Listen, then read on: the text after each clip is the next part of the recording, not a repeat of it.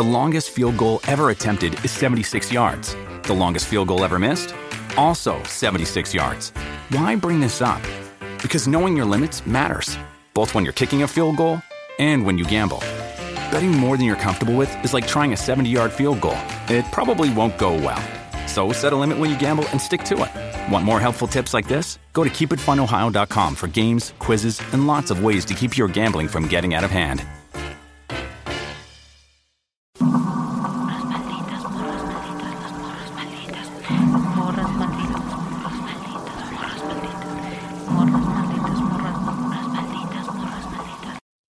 Bienvenidas, bienvenidos y bienvenides al Mi Clan de las Morras Malditas. A partir de este momento abrimos la puerta a historias de vivos y muertos. Quédense con nosotras, apaguemos la luz y entremos a la noche. Ujú. Amiga, ¿cómo estás, amiga? Aquí, mira, vibrando. Vibrando alto. Vibrando alto.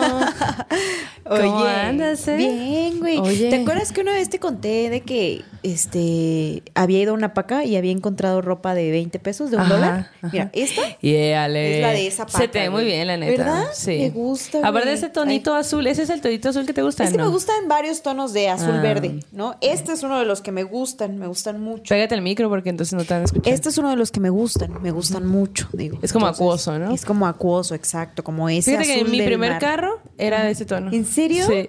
Güey, yo no he tenido mi primer carro. Todavía. Todavía. Pronto, prontamente, güey. Prontamente. Ay, qué emoción. Oye, hablando de cosas primeras veces. ¿Te Mm. Acuerdas la, primer- la primera vez que naciste en este plano? Ah, en Eh, esta vida. La primera vez. Fíjate que sí me acuerdo, güey. Mm, tucu. En el registro. Estaba yo así de, mamá, hola, hola.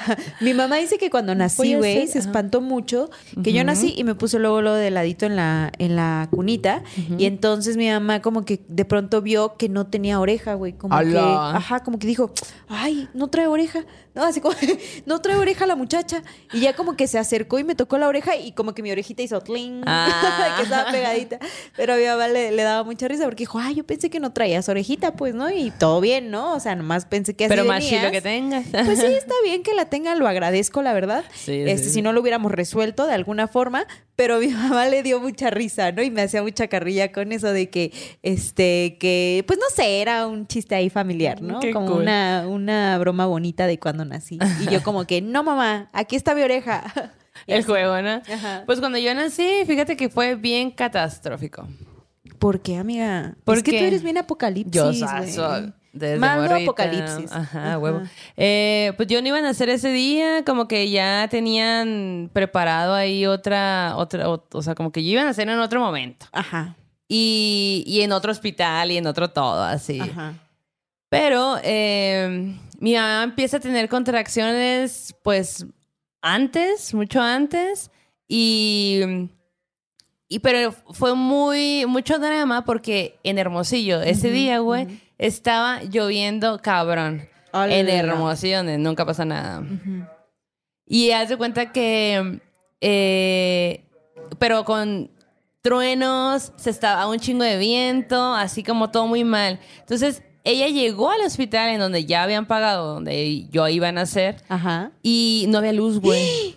No manches. Se tuvieron que mover a otro. Oye, ¿y ¿qué pasa con ese dinero? O sea, si ya se lo habrán devuelto. No tengo idea, la verdad. Pregúntale ahora que vaya. sí, lo voy a preguntar. Y, y pues bueno, nací en eso. Fue todo muy catastrófico porque también como que la luz se había ido en todos lados y como que ese hospital tenía una mejor eh, sistema de, no, no sé cómo se llama eso, pero pues podían sostener más tiempo la, la iluminación ahí, pues, ¿no? Y yo nazco así, la, la, la, pues ya nazco, todo bien, preciosa, como o sea, así Entonces, con permiso, Gigante, con permiso. cinco, ki- ah, ¿Cinco entonces- kilos, no, no, amiga? No, sé. ¿Cuánto, cuánto habrás pesado? Mm, Ni, no tengo idea. Eh, entonces, dice mi mamá que, cuenta mi mamá que cuando sale conmigo así de besita, abren la puerta del hospital, güey, y de que árboles caídos, un cagadero así de... Como que había tanto viento Ajá. que se hizo un chingo de reguero de hojas, carros sucios, así un putero, todo mal, así todo Ha nacido el apocalipsis. Y que- efectivamente, mamá, aquí estoy y aquí sigo. Qué loco, güey. Y esa es la historia Me parece una gran historia. Un gran Fíjate- momento para sí, nacer. Exacto, a huevo, a huevo. En drama y estrés. A mí lo que me contó mi mamá fue que cuando yo iba a nacer unos días antes hubo un eclipse y que Ah. ellos eran muy supersticiosos y, y, pues cuando eres mamá pues sí te espantas un poco más de todo, ¿no? Y que a ella le decían, no, es que el apocalipsis, apocalipsis, el eclipse, El apocalipsis. el Armagedón. Güey, no, es que el eclipse, que no sé qué, y pues creo que hasta se puso pichi pañuelito, o no sé, como que hubo algo con un eclipse, no me acuerdo si fue unos días antes o unos Sí, días hay después, una ahora que lo así pienso. como que con los embarazos, de que no puedes salir y Sí, ver, algo sí. así, ¿no? Ajá, Exacto, sí. exacto. Entonces como que hubo algo así y que ella, ella confesaba que sí le había dado miedo. Y dijo, no, Como- van a ser sin oreja. Ajá, exacto. Y yo.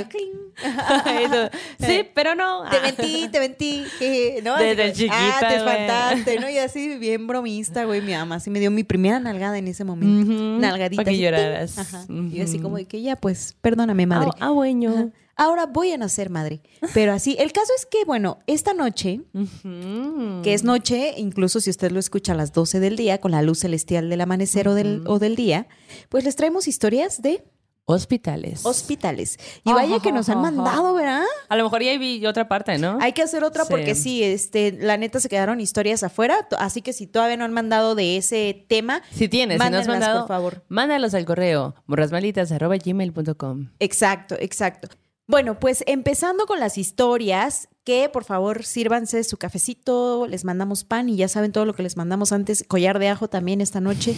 Eh, queremos, quiero contarte una historia y contarle a todo nuestro auditorio, a todas nuestras morras malditas que nos están escuchando y morres malditos también, que maldites, que hay historias que tienen que ver con es- hospitales, esto en específico, pero también tiene que ver con la infancia y con dolores muy profundos. Entonces ya me dirás qué piensan, ya dirán ustedes qué piensan. Y esto nos lo manda Ana Contreras.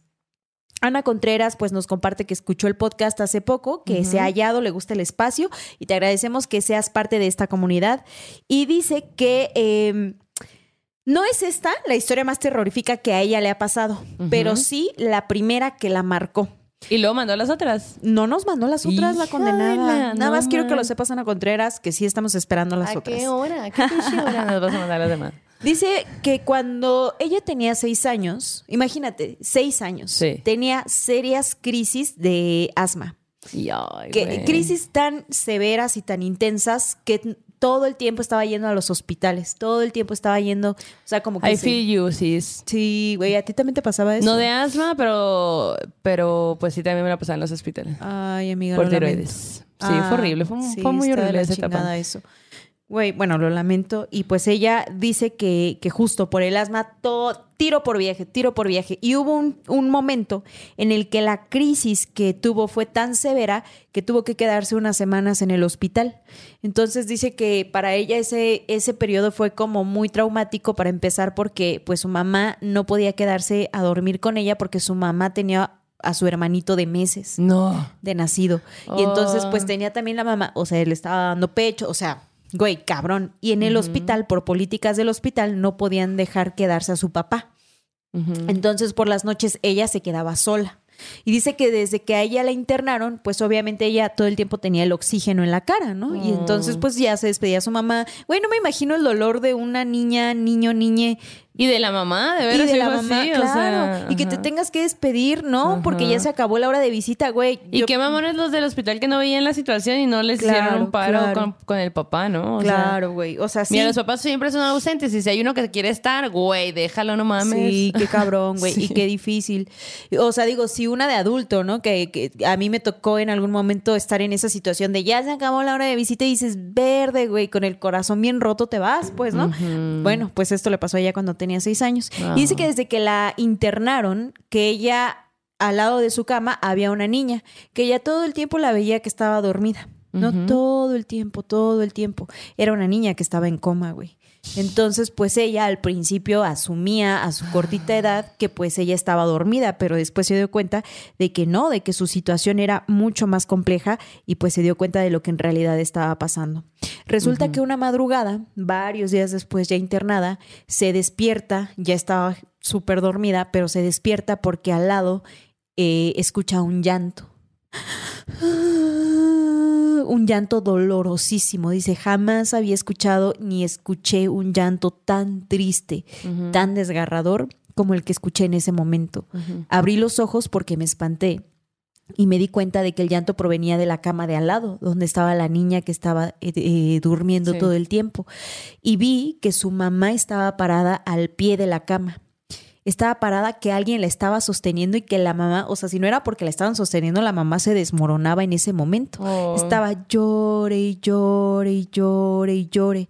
Y dice que cuando enfocó un poco más ella, con el, recuerden que traía el oxígeno, ¿no? Entonces como que tuvo que moverse un, mo- un poquito más para ver la escena completa en esa oscuridad.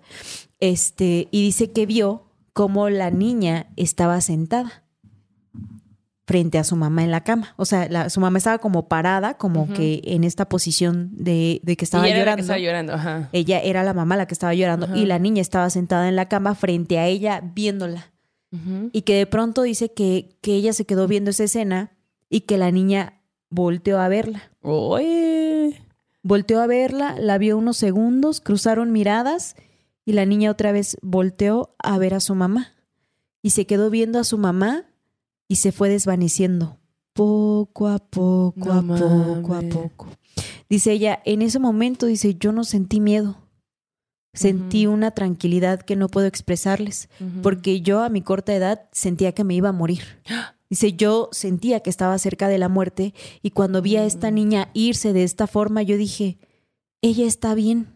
Entonces, si yo me voy, si me toca irme, voy a Mm. estar bien como esa niña.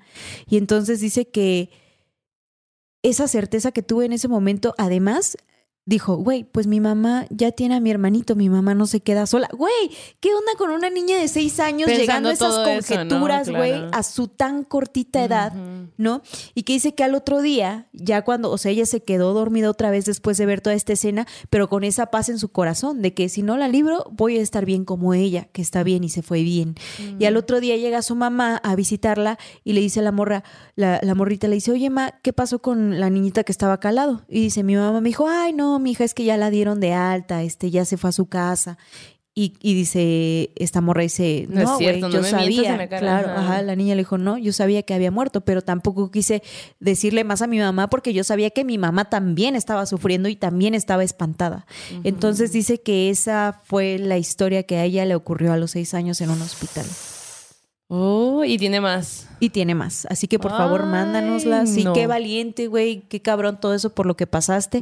Qué bueno que te recuperaste y que volviste a casa, ¿no? Y a mí me impacta mucho esta capacidad de, ¿sabes? Como de, De decir, entender lo "Voy que está estar pasando. bien". Ajá, sí. sí. sí, Y de Órale, asumir que sí. eso era una niña que, que estaba muriendo y que se estaba despidiendo de su mamá, güey, ¿no? Qué cabrón, güey. Qué Mm. cabrón. Ay, no, qué feo, güey. Qué sí, feo. sí, sí. Ay, no, no, no.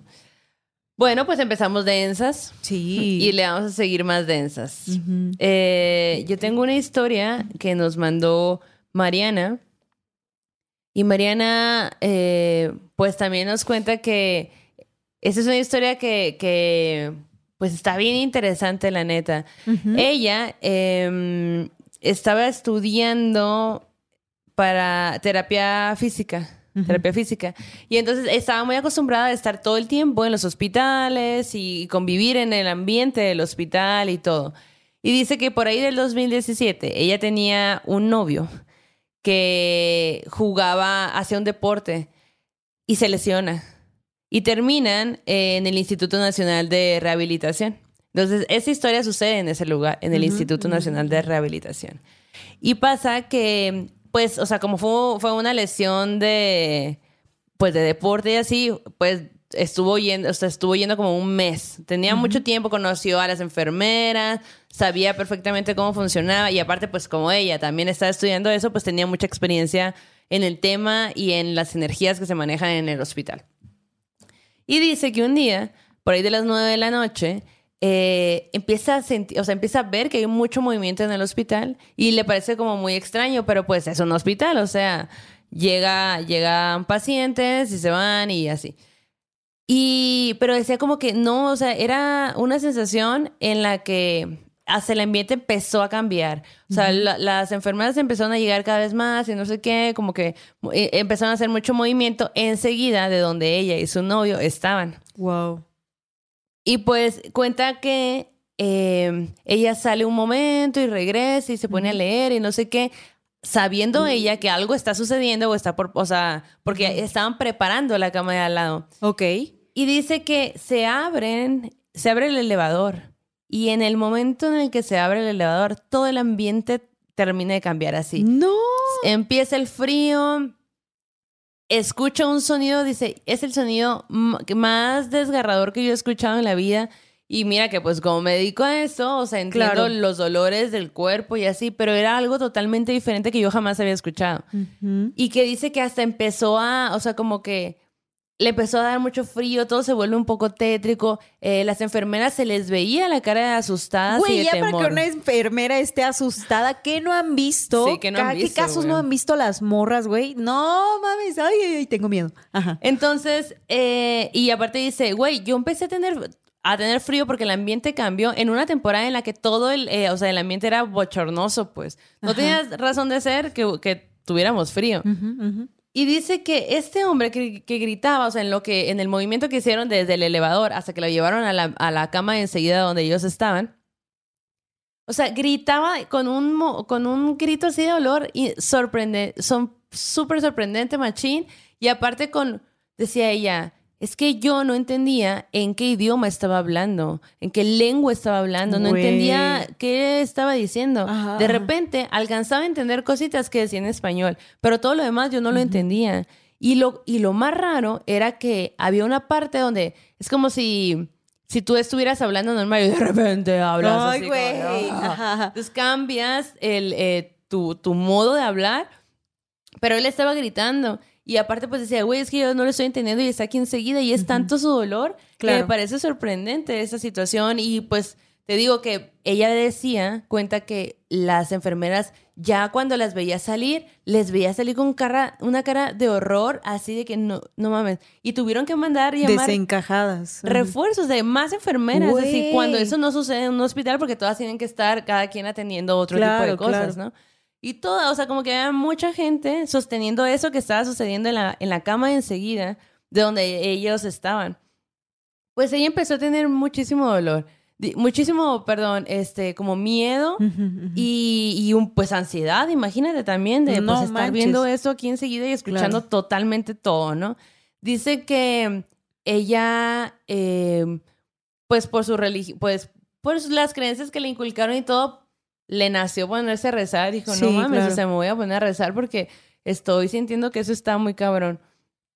Y dice que, eh, dice que cuando estaba ella ahí, escuchaba que el acompañante de este de la persona que estaba gritando así como de que hacía esos gritos porque lo recalca no dice güey había gritos que eran demasiado gruesos que no parecieran que fuera No de una mames. persona Ajá. humana pues no Eh, y que la persona que la acompañaba tenía pues como que a lo mejor era de algún pueblo porque le encontraba esos tintes en su hablar que decía ah pues a lo mejor es de Que tenía un acento. Ajá, que tenía un diferente. acento, a lo mejor es de algún lugar, pues no sé, de por aquí o no sé.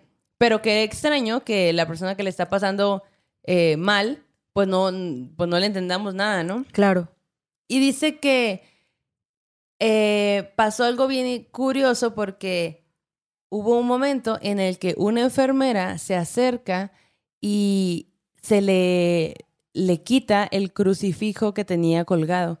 Ella dice que sabía quién era la enfermera porque tenía un mes yendo y Claro. que era una enfermera muy particular porque era la única que traía un crucifijo. Y que O dice sea, se que lo arrancó esta la persona. cruz, ajá, se la arranca y dice que nunca lo encontraron, que la- ella lo estuvo buscando y todo y que no lo encontraron. Güey. Y pues después de como 50 minutos de, de esos gritos, de ese ambiente, de todo eso que estaba pasando, eh, empezó a cesar y empezó a haber momentos de silencio. Como que era tanto el ruido y luego de repente cada vez menos, cada vez menos.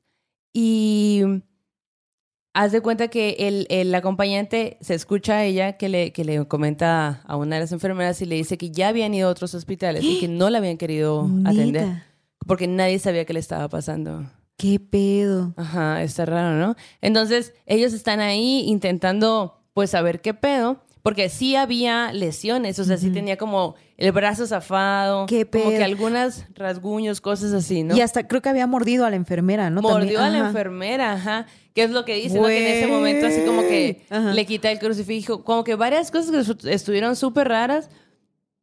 Y que ya llegó el punto donde, imagínate que tenía ahí casi a medio hospital Claro, güey. atendiéndolo, ¿no? Y dijeron, no, güey, no sabemos qué tiene, o sea, no podemos ayudarte, no. Ya le dimos lo que pudimos haberle dado y no está funcionando, ¿no? Entonces, a lo mejor, y hay que llevarlo a un hospital psiquiátrico, porque pues ellos no, pueden no pueden como mm, inyectar ciertas cosas que si no tiene un trastorno ya prescrito, ¿no? Ok, güey, pero además imagínate, o sea, no solo era lo que él estaba haciendo, sino cómo había cambiado toda la vibra del lugar, que- ¿no? ajá. Hasta el olor del lugar, hasta la, o sea, como que ella estaba en todo este chicloso sobrenatural Sí. intenso, ¿no? Tra- que la hizo encerrarse, ¿no? En su habitación con Sí, con porque este ella, ella dice así como que también esto del olor lo menciona que dice, güey, hasta el olor cambió y era como un olor bien horrible y en un hospital eso no pasa, los, los hospitales tienen que estar súper limpios, Sí. súper clean, todo, todo perfecto. Y eso estaba sucediendo y ella no, sabía- no entendía qué pedo y ya llegó un punto donde se sentía tan agobiada de lo que estaba escuchando, de los gritos, de todo lo que sabía que estaba pasando, de ver a las enfermeras entrar y salir con cara de espanto y de susto Güey, no, no, no. que no. dijo, no, la neta, ahí se ven, cerró las cortinitas y dijo, no, pues, o sea, no, es lo más que puedo hacer, pero esto está bien hardcore, ¿no? Y pues haz de cuenta que lo llevan, se lo llevan al psiquiátrico pues para ver qué onda y pues ahí quién sabe qué habrá pasado. No manches. ¿Tú qué harías en una situación así? no tengo idea, la verdad. No, ahí sí no Yo tengo creo que. Sí paraliza el miedo, ¿no? O sea, como que este miedo a lo... Cuando ya ves que los médicos no saben qué hacer, Ajá. que Y las les ves la enfermeras... cara de miedo. Sí, No, sí. güey, o Güey, ahora imagínate la enfermera así de que le arrancaron el crucifijo. O sea, es súper simbólico todo eso, ¿no? De que este cambio de voces, ¿no? El vato como de que eh, sin saber qué hacer en esa situación también, ¿no? Como que poseído, ¿no? Por fuerzas, quién sabe qué.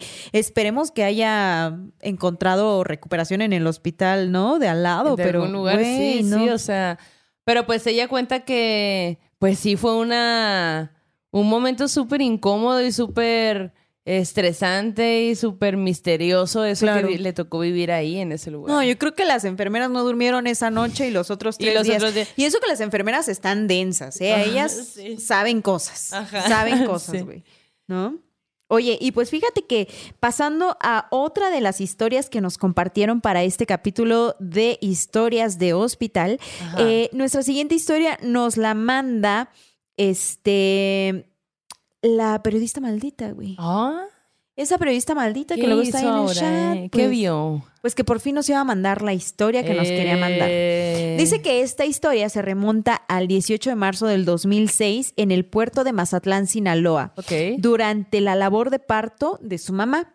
En esa ocasión, cuando ella estaba a punto de nacer, pues su mamá tuvo complicaciones, por lo que tuvieron que hacerle cesárea. Y ya saben, bueno, para las mujeres que han tenido cesárea, no que han tenido un parto de último momento, pues no, las cosas nunca salen como esperan, ¿no? Y entonces llegó un punto en el que los médicos le dijeron a los a, a la familia de la periodista maldita, le dijeron, oigan, es que las dos corren peligro, o sea, ¿qué hacemos en este caso?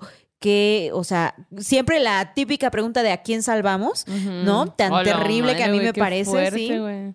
Ajá, como que, bueno, yo- sí, está cabrón, güey. Está cabrón que le di- des a elegir la vida de ajá. a alguien, ¿no? Y entonces, este, pues la familia dijo, no, no, no, pues a las dos, o sea, hagan hasta lo imposible por salvarlas a las dos. Y pues resulta que los doctores, que la neta se rifaron, como muchas veces sí se rifan, ¿no? Este, y hicieron como toda esta labor de decir, ok, vamos a salvarlas a las dos, vamos a, ¿sabes? Como que, güey, Así, pusieron todo su empeño y lo lograron. Ah, güey. Las salvaron a las dos, por eso ahí está la periodista maldita, Muy ¿no? maldita. Que digo, también hay muchas complicaciones que no Survivor. tienen, ¿no? Que ya, o sea, hacen hasta lo imposible y no se logra, ¿no? Ajá. Desafortunadamente Sí, hay claro, casos claro. también así, ¿no? Pero la neta es que ella agradece mucho que sí, que, que haya visto la luz celestial Que del ya, mundo. ajá, que había habido, ha habido ese esfuerzo de los y las Exacto. doctores y enfermeras. Ajá. ¿no? Qué chido los doctores, güey. Sí, güey. Se rifan. Y las enfermeras, especialmente. Tantos años de estudio, güey, a la madre. Güey. o sea. Y nunca dejan de estudiar. No, güey. güey. Nunca dejan. No Está pueden, prohibido no para pueden. la ciencia, exacto. Eh, y pues dice que, bueno, pues todo bien, todo fine, ya. Nació, pero ella sí nació con complicaciones, con eh, temas respiratorios. Entonces mal dice que justo cuando sale ella de su mamá del efecto de pues la anestesia y todo, pues los médicos salieron a hablar con la familia, que ella estaba así como de que pues recién nacidita, ¿no? Hay como que tratando de asimilar el mundo con estas co- pequeñas complicaciones que tenía y que dice que su mamá de pronto vio que entró una enfermera. Eh, su mamá como estaba tan agotada de lo que acababa de pasar, no estaba como adormilada, estaba como que todavía en este efecto de la anestesia. Y dice que la enfermera traía un uniforme blanco, que de, hecho ese uniforme también traía una falda y que decía que, que ese uniforme ya no lo estaban usando en esa actualidad en el hospital, que lo habían descontinuado hacía un tiempo, que habían cambiado más bien de uniforme, ¿no? Entonces que, pero pues ella en ese momento no reparó en eso. Y que la enfermera además llevaba una capita verde y una cofia. Eh, que a la, a la mamá de la periodista maldita se le hizo raro, pero pues dijo, ah, bueno, pues es la enfermera, pues, o sea, como que no juzgó de más, ¿no? Entonces la enfermera se acercó y le dijo que su hija no necesitaba, eh, que su hija ya, que su hija no estaba respirando y que seguramente iba a necesitar estar en la intubadora, pero que no se preocupara porque la periodista maldita iba a vivir.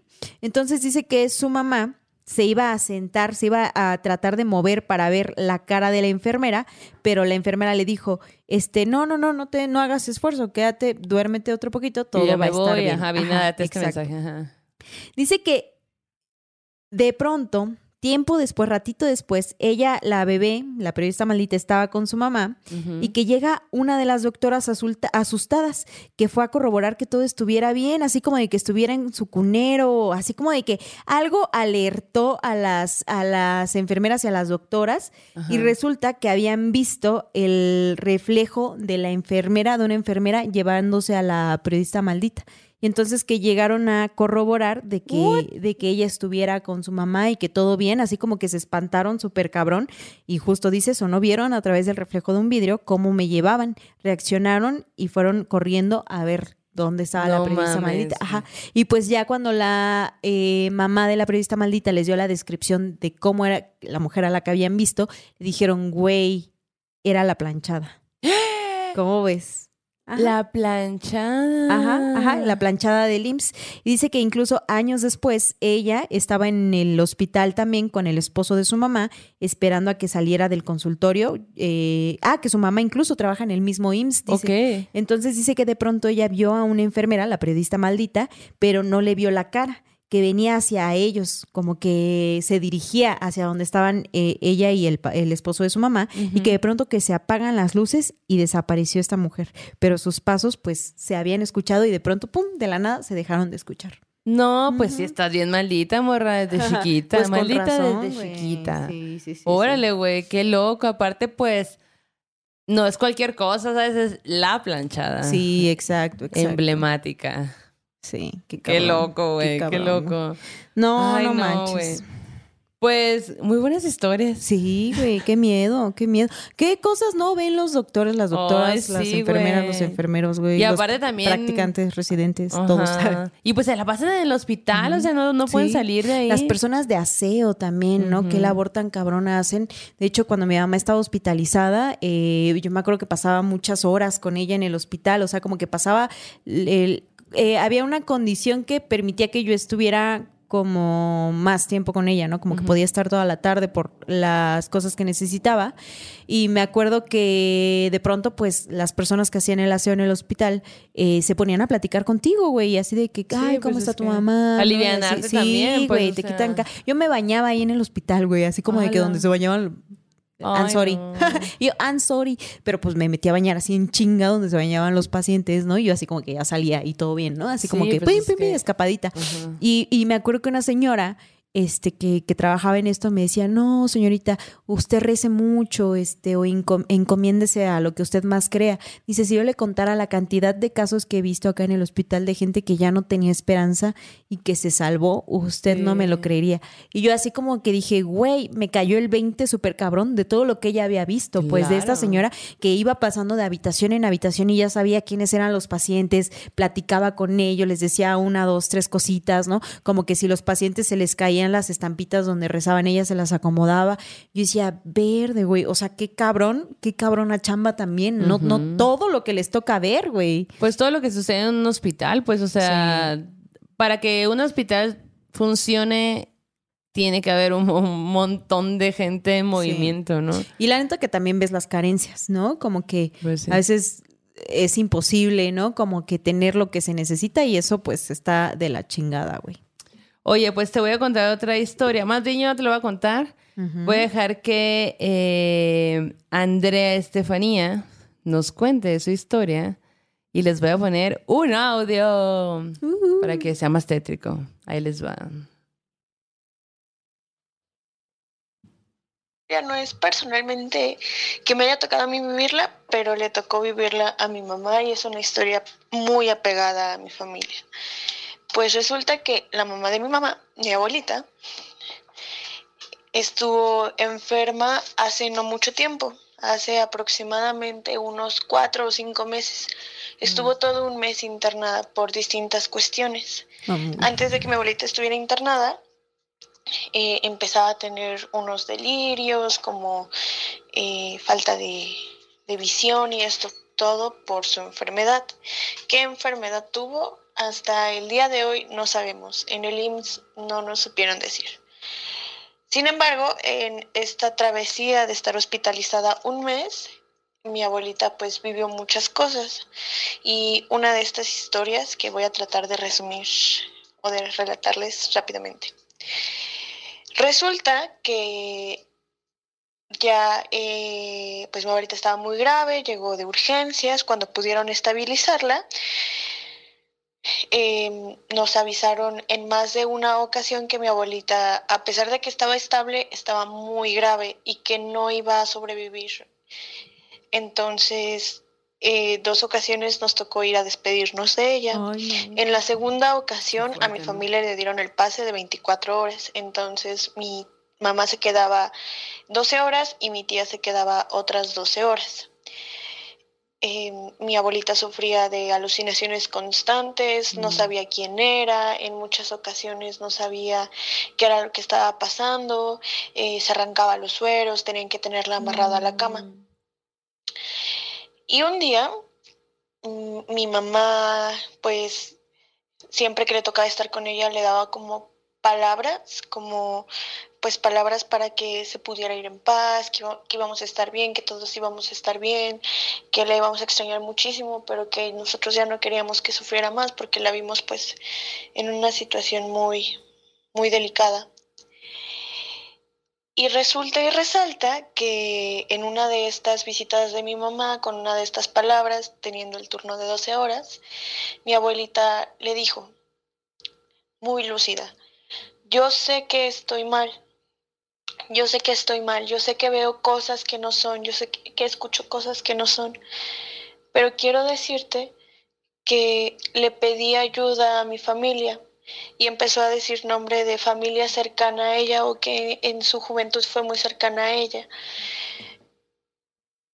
Y yo vi a, vamos a ponerle el nombre de, yo vi a mi prima Esther junto con su hija. Cabe resaltar que esta prima y que los familiares que ella mencionó tienen más de unos 20 años de muertos. Y yo les pedí ayuda, dijo mi abuelita. Yo les pedí ayuda, yo les pedía que me ayudaran. Y ellos me dijeron que no me podían ayudar porque ya habían renacido. Mm. Dice mi mamá que se quedó blanca, blanca, blanca. Y que a pesar de que ya la habíamos escuchado alucinar, ella la escuchaba muy coherente. Y ella, mi abuelita solita admitía que pues que ella sabía que estaba mal, que padecía de- en ese momento pues de sus facultades mentales. Y, y, pues mi mamá se quedó así como de, güey, ¿qué le contesto? O sea, ¿qué le contesto a eso? No mames. ellos ya no me, y pues mi, se me quedó muy grabado esto, ¿no? De que ellos ya no me pueden ayudar porque ellos ya renacieron.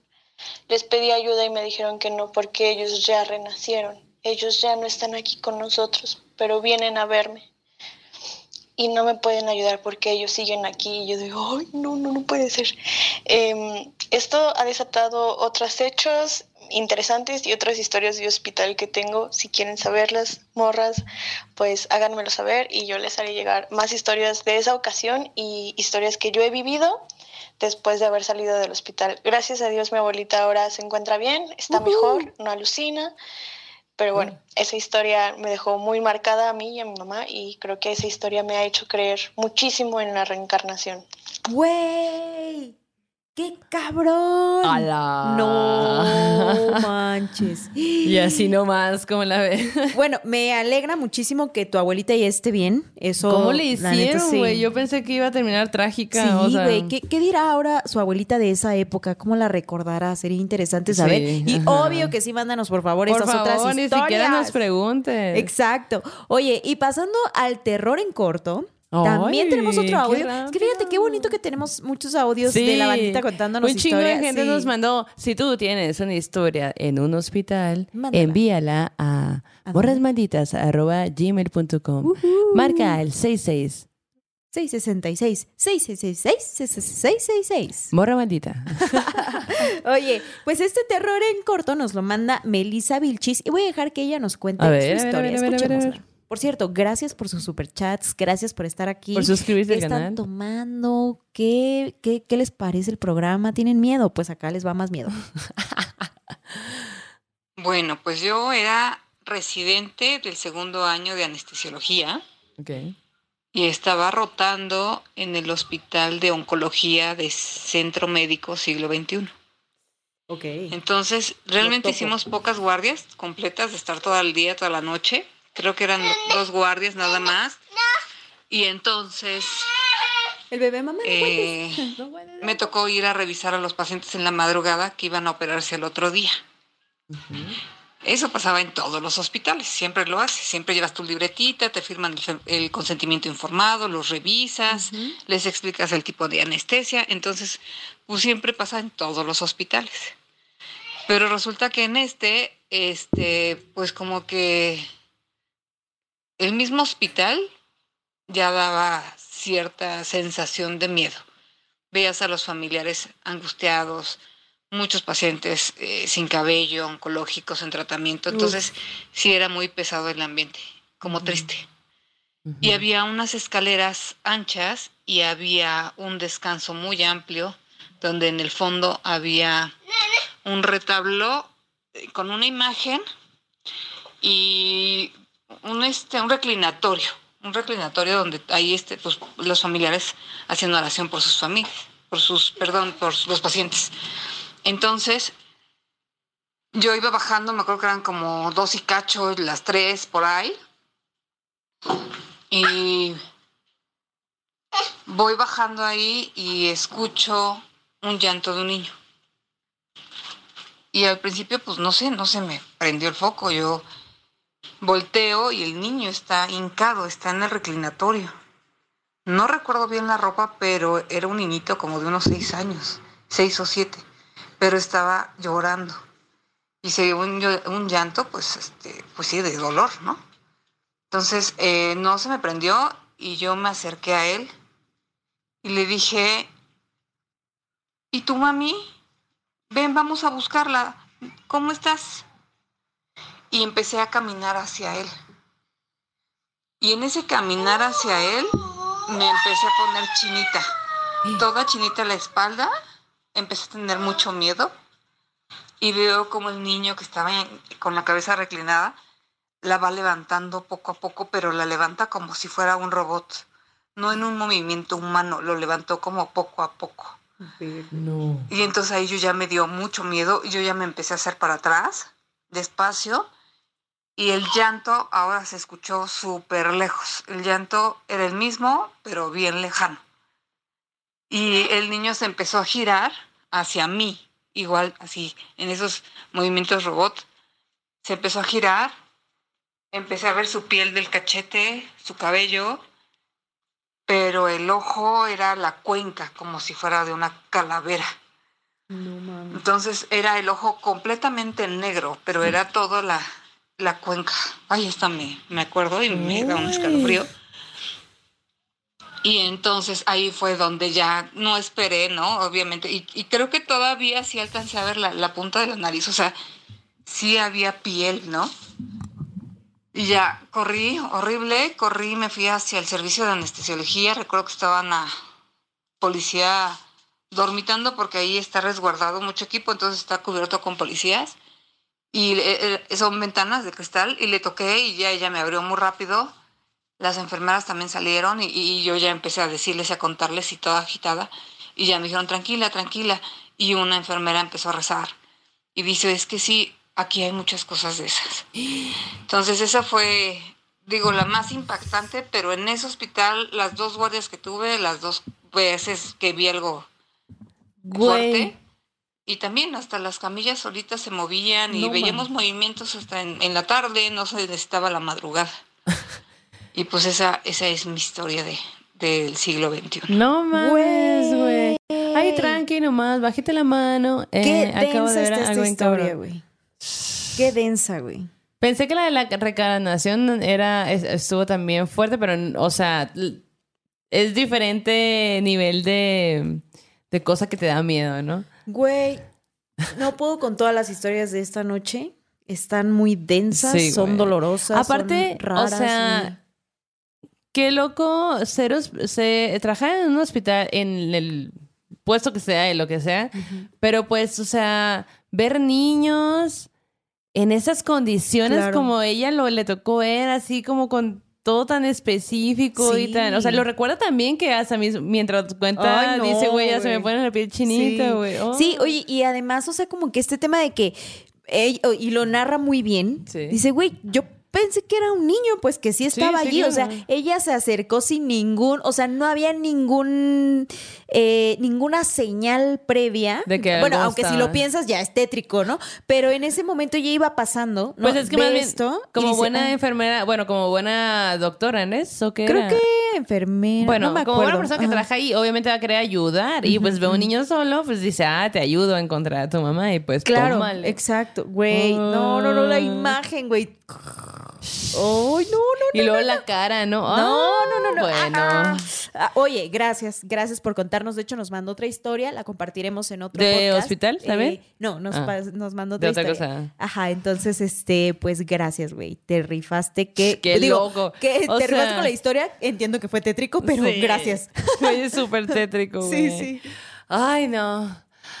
A ver, le voy a tomar un poquito de esto. Oye, yo no tengo un poquito de eso, pero está bien, no hay pedo, lo pago. Bueno, está bien, si, si quiere darme, señora productora, yo lo acepto en mi corazón como a Crista Jesús. Ah, El alcoholismo aquí, señores y señoras.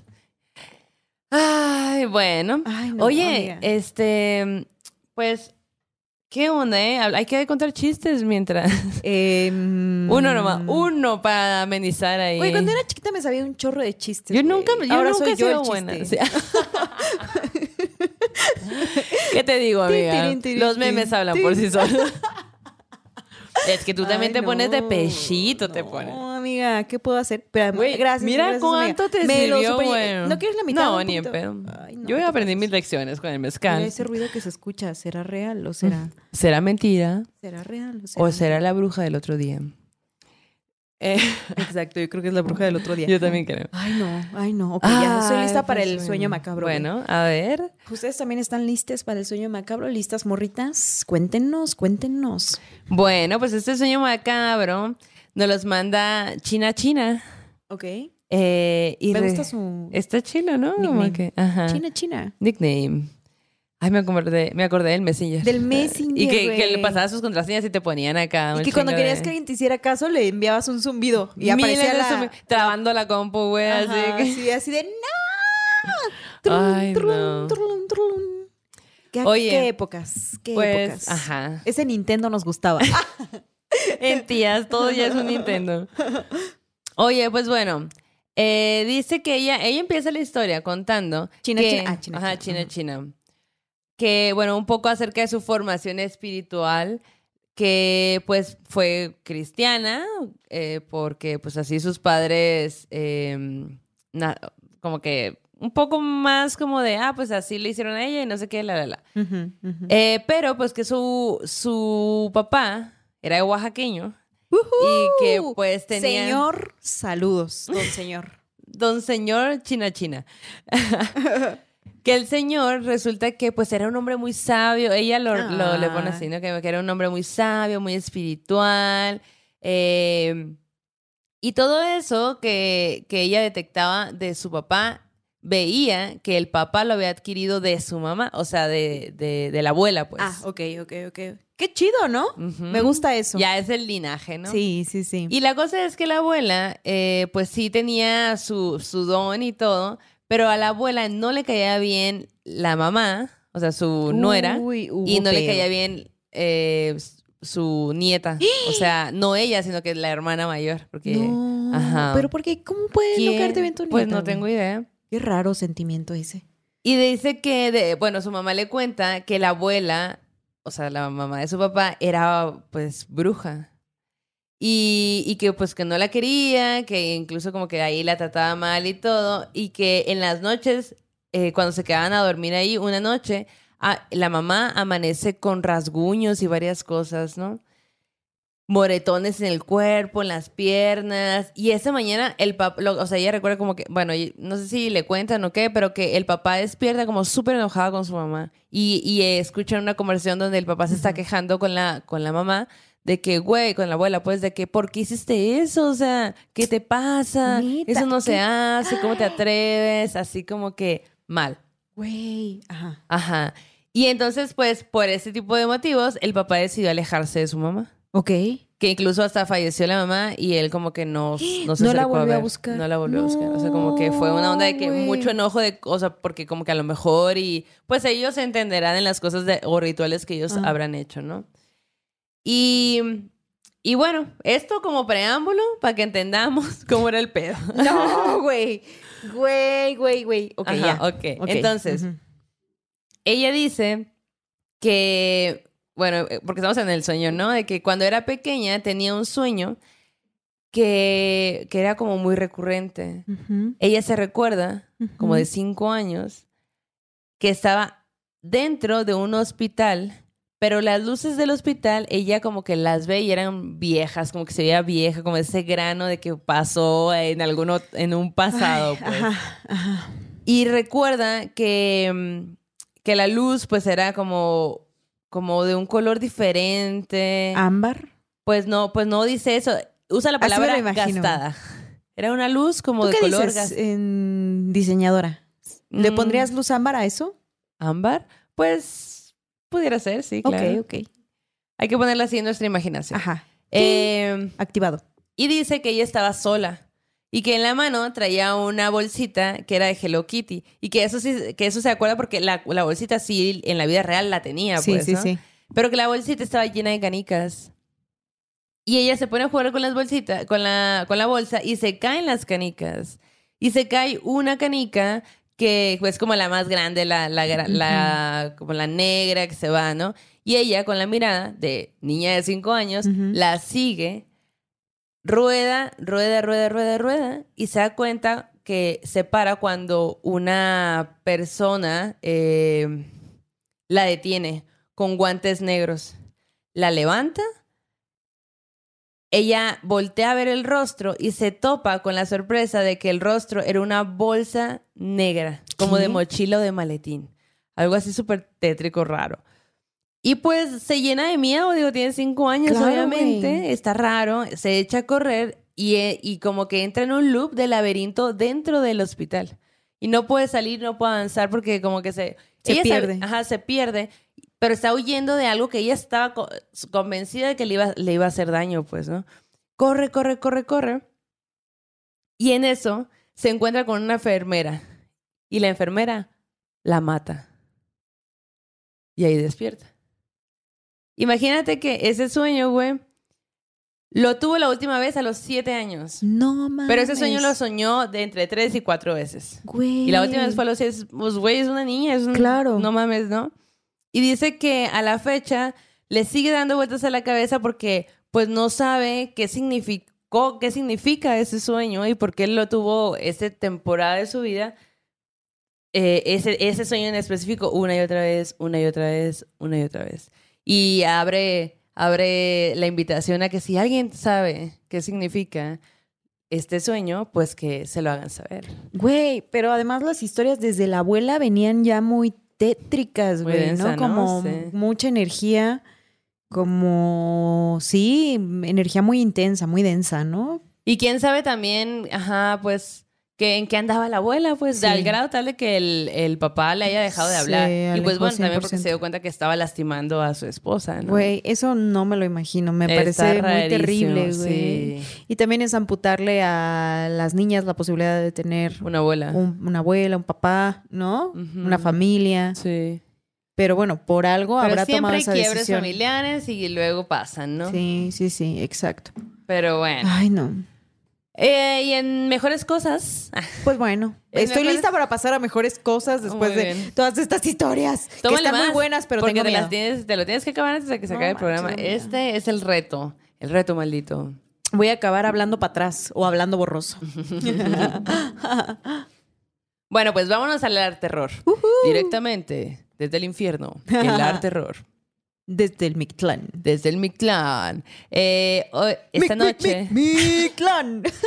No sé por qué me sentí en una feria, güey. No te- es que cuando- así como lo dijiste, dijiste "Este sonidero, güey. Ajá, Güey, me- no, a mí no me gusta ese sonido. Lo siento, Ok, a mí la no me chinga. gusta. No, amiga, por favor. Yo decía que no podía ser perfecta, pues, pero con el sonidero. güey. No, güey, no, a mí me gusta escuchar la rola, no me gusta que estén Me hablando. todo el muero de tiempo. ganas de ir a un sonidero. Ay, güey. pues, Ay, no. Diosito te Llévenme, bendiga. invítenme, por favor. Yo les acompaño. A mí me gusta bailar. El paso del chavito. No, Eso, eh. eso, eso. El Roberto me enseñó esa, ¿eh? Sí, sí. Que ahora sigue en su isla. Güey, ¿qué será del Roberto ahorita? ¿Qué No estará sé. haciendo? Ha de estar crudo, de seguro. Güey, no sé. Yo creo que ya tiene palmeras, güey. Ya da de tener una. Que le haga sombra, ¿no? Ajá, exacto. Sí, sí, ya, sí. es un mito el Roberto, quién sabe. Ya, no, quién sabe, güey. Pero bueno, te mandamos un saludo. Sí, ¿Tendrá wifi ella? Yo digo que sí, güey. Sí, güey. Bueno. Ya hay, Slim ya llegó a todos lados, ¿no? Patrocínanos. Un capítulo desde la isla del Roberto. que nos reciban eso, eso, eso, No eso. mames. Bueno, arte terror. Eh, esta noche les voy a hablar de una escritora inglesa que se llama Anne, Anne Ward y fue mejor conocida como Anne Radcliffe. Ella nació en 1764 en Londres, o sea, hace un chingo. Imagínate, en los 1700, güey. uh, otras cosas pasaban. Y pues en los relatos que ella escribió, eh, siempre había esos tonos y esos argumentos misteriosos que, Ala. fíjate esto, güey, contribuyeron a crear la hoy llamada novela gótica. Mm. Entonces, todos los libros que ustedes leen eh, bajo estos, este término de novela gótica, pues están influenciados por la, la, no- ajá, la, la manera de escribir de Anne Radcliffe. Entonces, pues ella de hecho fue admirada por Lord Byron. Ya, ya sé que no he sacado un arte de él, pero es que de verdad su Se está dando es a extensa, güey. sí, sí, y sí. yo no tengo, o sea, como que mi memoria no, luego a veces Pues es que es un lord, güey. Es un lord. Tienen Tiene poderes. historia, Los lords tienen poderes. Y aparte, o sea, se codeó y se rodeó de gente así súper talentosa y los más intelectuales. Entonces, Hola. el vato conoció un chingo de gente y quisiera decirlo, o sea, hablar de él de una manera en la que pueda hacerlo perfectamente bien. Porque pues también se merece, se merece un arte terror. Lo haré, lo haré. Bueno, pues la, la morra se casa en 1788 con William Radcliffe, que pues de ahí agarré el apellido, eh, un editor. No tuvieron hijos.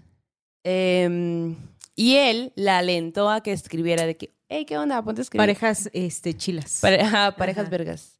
Entonces, ella pues dice, ah, pues bueno.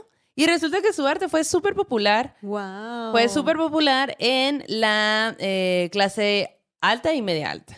O sea, porque ahí se codeaba ella y pues ahí se quedó.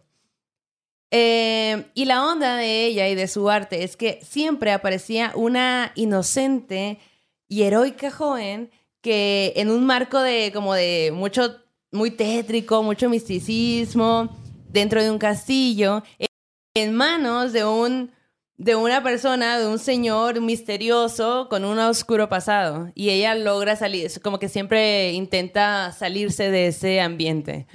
Entonces, pues obviamente, en esa época leías ese tipo de novelas y como es una mujer saliéndose de ese de algún ambiente tétrico, pues las morritas de que claro, pues te identificas Claro. y quieres ser ellas, ¿no? Sí. Tuvo un gran auge en ese medio porque ¡Qué era como, chido! "Eh, qué chilo, ¿no? Ajá. Mujeres rifando. Pues ella eh, influi- influyó en la obra de Mary Wollstonecraft, que ya hablé de ella, de Edgar Allan Poe, de Charles Dickens y de Victor Hugo, güey. Guau. O sea, grandes exponentes también, pero que no hubieran sido lo que son sin, sin que ella hubiera hecho Claro. la obra que hizo. Murió el 7 de febrero de 1823. Hizo seis obras y tres fueron de las más famosas. Eh, unas, la primera se llama Aventuras del Bosque, que fue en 1791. La segunda es Misterios de Udolfo, en 1794. Y la tercera es El Italiano, en 1797. O sea que la morra se puso a escribir, le gustó, pegó y no dejó de escribir nunca, güey. O Ay, sea, como güey. que... Qué gran escribió, ejemplo, güey. Sí, como que sacó una novela, pegaba y mientras estaba así que en el éxito de la novela ya estaba escribiendo la que, sí, la que sigue porque pues se tomaba su tiempo porque obviamente Sí, escribir una sí. novela no es Güey, a mí me, cosa. me sorprende mucho eso. Yo lo vivo de cerca con Avesita. Ajá. Que, güey, a mí me impacta ese espíritu escritor que tiene, güey. Esa. eh, y también lo envidio porque yo quisiera ser así con muchas cosas, ¿no? Que de Sí. pronto. Bueno, sí somos así con el podcast, Sí, la ¿de qué neta. hablas? También nos ¿De qué rifamos. Sí, sí, hablas? tienes razón. No voy a menospreciar nuestra labor. Pero eh, me impacta que de pronto ella, 5 de la mañana, se levanta a escribir, ¿no? Y cuando cada que estoy hablando con ella o le pregunto algo, está escribiendo, está escribiendo. O entonces tiene muy estructuradas sus cosas. Veo, he tenido la suerte, mamón, de ver sus textos, sus libretas donde escribe cosas siempre a lápiz, siempre a lápiz, ¿no? Cosas que después se convierten en obras, güey, y dices, verga, güey, qué cabrona, ¿no? Y así era esta de- morra. a ver, Sí, léanla, a ver, mucha díganos. bandita ha comprado el libro de la besita Sí. Barrera, Restauración. Cómprenlo, la neta, les va a gustar. Que yo ya le pedí un, un, un asilo ahí en su casa que me gustaría irme un fin de semana y que mm, apagar el celular y la madre y de ponerme a escribir mi, mi tesis Sí, porque voy a sí. valer. No, amiga, no vas a valer. Pues ojalá. No vas a valer, vas a Diosita quiera que no. Pero pues, así con esta mujer, güey, eh, muy inspiradora también, como que las mujeres que, pues, digo, también en una época bien complicada para, para Claro. ser mujer, digo, no que no lo sea ahora, pero en ese momento más. Y pues, qué chingón tener también el privilegio de, porque lo tenía, porque tenía dinero y todo, pues de decir, voy a poner a escribir porque no, no me importa, o sea, tengo resuelto la comida y todo lo demás. Y, y que inspirara tanto, y aparte de tener un- a una pareja que te empuja, ¿no? Que te Claro. empuja, hey, haz algo, y no sé qué, ah, qué chingón que te, que te está funcionando, escribe más, y no importa, y la, la, la, dale, dale, dale. Pues eso está bien chido, que curado que se complementan y que ella, pues, inspiró a otros más mucho tiempo después y que seguramente seguirá inspirando. Así que si no conocen la novela de ella, pues estaría bueno que se aventaran un clavado en su, en, en su obra y estoy segura de que van a encontrar algo que les va a gustar. Güey, pues ya tienen anotado por ahí, búsquenla. Y pues está chido porque nos contagia de un ánimo, ¿no? Como Sí. que escribidor o en el ámbito que nos desarrollemos. Siempre que escucho estas historias, ¿no? Que escucho también a nuestros invitados, invitadas, invitadas, siempre es como, ¿no sientes que es como una motivación bien cabrona? Sí. Como que dices, ay, me voy a aplicar en tal cosa. O, ah, me voy a poner a hacer tal Como cosa. que también ¿no? rodearte de gente que es apasionada por lo que hace, te, Te contagia. Te contagia, güey, Sí. por supuesto. De lo que sea que hagan, o sea, aunque hagas, no sé, algo que no tenga nada que ver contigo, es como que no es lo que hacen, sino la pasión que tienen por lo que Claro. aman, ¿no? Y a Es- veces, ajá, que, que esas mismas personas ven en ti o reconocen en ti cosas que tú ni siquiera Ah, existes sí. de ti misma, Sí, ¿no? sí, sí, que eso me es lo más común y me pasa todo el tiempo, A mí ajá, también, o sea, sí. de pronto yo digo, estoy valiendo verga, güey. O sea, no hago nada. Así como de que digo, ¿para qué nací? Mejor me hubiera muerto de chiquita. No, Sin y luego- oreja. ajá, exacto. Sin oreja. Sin oreja. Güey, y no, güey, o sea. Y no, resulta ajá, que te- no- no- no me- tienes- ni me he muerto y tengo oreja. No, O sea, Pero todo bien. No pues, tienes tiempo de pensar en esas cosas porque hay que trabajar, hay que hacer Sí, un podcast, hay que escribir, exacto. hay que hacer eso y aquello. Ay, no, güey, así me siento yo. Exacto. O luego la mando así de, no, amiga, no sé qué. Y ya nos ponemos, o sea, está chido y qué chido que tengamos esas redes de apoyo, ¿no? Que nos recuerdan quiénes también somos, ¿no? Y, no. y está chido. Sí, porque sí tenemos esos momentos de quiebre donde pues Cabrón, ustedes ya saben que aparte de tener este proyecto de podcast, las dos tenemos nuestros propios trabajos y, y luego pues, o sea, cosas que nos interesan, a mí me gusta estar dibujando y me gusta ir a hacer no sé qué, la, la, la, y estoy estudiando posgrado, entonces es Sí. muchísima chamba, de repente no sé de dónde saco Tiempo, tiempo y estoy de que valiendo verga, así de que no, güey, no puedo dormir, o sea, no me puedo dormir porque tengo que sacar eso, porque si no, mi semana se va a romper bien cabrón. Y Sí. la Yanis del otro lado en su casa de, yo también estoy valiendo verga, tengo que mandar Sí, esto y aquello, no sé qué. Yo, bueno, pues desvelémonos juntas. Ajá. Entonces, estas ojeras Sí. no son por nomás. Ah, no, No, son ya hay que tatuarlas, güey, moda maldita, ¿no? Acá. Estaría bien. Tatuandoojeras.com. Mamá, ¿me dejas? Ajá, exacto. Güey, está cabrón. Pero bueno, qué chido que, Sí. que cuando escuchamos estas otras historias también de morras que nos antecedieron, eh, pues no, encontramos esta motivación bonita. Sí. Y para irnos, para cerrar este programa, que agradecemos todas sus historias, a toda esa bandita que ha trabajado en hospitales, en cualquier puesto, eh, que nos hayan compartido. Gracias Gran labor, por hacerlo. aparte. Gracias por estudiar Sí. Un chingo para salvar a otras Sí. personas, güey. Se rifan, güey. Sí, y qué culero que no siempre tengan los recursos para hacer Sí, todo lo güey. posible, ¿no? O sea, como Sí. que eh, falta, no es un secreto que falta mucho material, que faltan medicinas, que fa- esperemos que en el futuro las nuevas Salarios, que generaciones faltan buenos salarios justos, para todo güey, eso, para el personal de salud. Sí, Sí, sí, sí. o sea. Ojalá que bueno. sí, ojalá que sí. Pues Haremos otro capítulo. a- y- haremos brujería ah, para Ajá. que suceda algo Exacto. bueno. Y pues antes de despedirnos, ¿por qué no? Quiero hacerles una brevísima recomendación que se trata de una cancioncita. Una cancioncita que eh, en, vo- en voz de Rodrigo González, que Ah, pues es este poeta, ¿no? Acá de la Ciudad de México que desafortunadamente falleció en el terremoto del 85. Rodrigo González pues hizo piezas muy famosas como No tengo tiempo de cambiar mi vida. O en el Metro Valderas, ¿no? Como quien no recuerda esas del Metro Valderas. Pero esta canción que les quiero recomendar se llama Dicen que la muerte. Eh, escúchenla con el Rodrigo y les voy a leer un poquito de lo que, de lo que, de lo que canta. Es una canción que habla justo acerca de la muerte, como un poema, podemos verlo así. Eh, y también creo que hace un poco una reflexión y un señalamiento a lo que estaba pasando en esa época y que sigue pasando ahora. Pero Sí. bueno, ahí les van dos párrafos. Dicen que la muerte anda tras mis huesos. Si es así, la espero para darle sus besos. Y si no me Ele. alcanza la muy condenada, me paro un ratito para verla enojada. Cuentan que la muerte va muy atareada, llevándose viejos también muchas chavas. Que asusta a la gente, que asusta de veras, pues viene y te lleva, aunque no lo quieras. Entonces, pues ustedes escuchen esta canción. eh, es de estas piezas que hablan de temas sobrenaturales, que tocan el tema de la muerte, ¿no? Algunos lo hacen con un poco de humor, algunos lo hacen de manera tétrica, triste o reflexiva. Así que pues pónganle en su playlist de yo canciones que- sobrenaturales. yo quiero que alguien ya, ya haga la labor de recopilar todas es- estas canciones que nos has estado Sí. recomendando durante 50 y cuántos capítulos? 50 y, 50 y siempre. 50 y siempre capítulos. 58, este es el 58 57. 58. 58. Pues alguien debería de Ah. hacerlo. Sí, ¿verdad? Ay, la- ojalá tuviéramos una comunidad Ojalá, maldita, güey. Ojalá, alguien quisiera No, ay, aventarse, Ay, armar eso.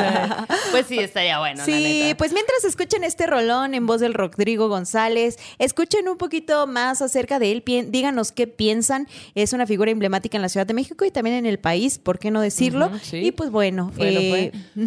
Pues, eh, oigan, suscríbanse a este canal, Sí. denle like, compártanos con sus amigos y enemigos. ¿cómo estás en Yo en estoy como, a mí me encuentran como Maldo Maldita en todas las redes sociales y a Yo ti- como arroba Janis Mérida con doble N eh, y doble A al final. Qué complejo. Sí, no sé por qué lo hice así. Ya sé, lo No me cambiar. pregunten. ¿Ah, sí? ¿Puedo? Sí, sí puedes. Tú pudiste, güey. Pues claro. Ah. Eh, y Entonces ya la, mi tía la. Yanis, güey. O sea, estás así que el Eso se puede, Nintendo, en el Nintendo se Nintendo. puede. Sí. Ay, no. Ya en el Nintendo Voy se a- puede, loco. Déjame prendo mi Instagram y vemos qué pedo. Amiguita.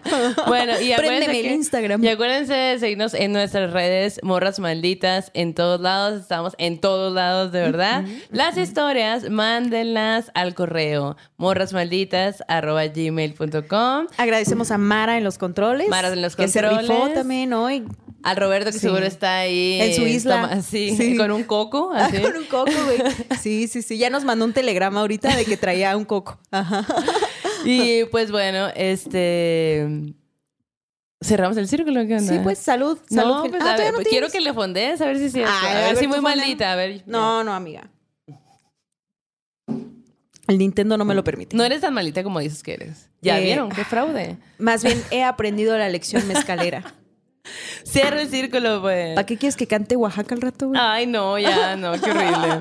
Es así como cerramos este círculo. Vayan con su Dios, diosa, dioses, santos, energías de preferencia. Que este aquelarre ha terminado. Hasta la próxima. ¿Quieres regalar más que flores este Día de las Madres? The Home Depot te da una idea. Pasa más tiempo con mamá plantando flores coloridas, con macetas y tierra de primera calidad para realzar su jardín. Así sentirá que es su día todos los días. Llévate tierra para macetas Bigoro por solo $8.97 y crece plantas fuertes y saludables dentro y fuera de casa. Recoge en tienda y sigue cultivando más momentos con mamá en The Home Depot. Haces más, logras más. Más detalles en homedepot.com diagonal delivery.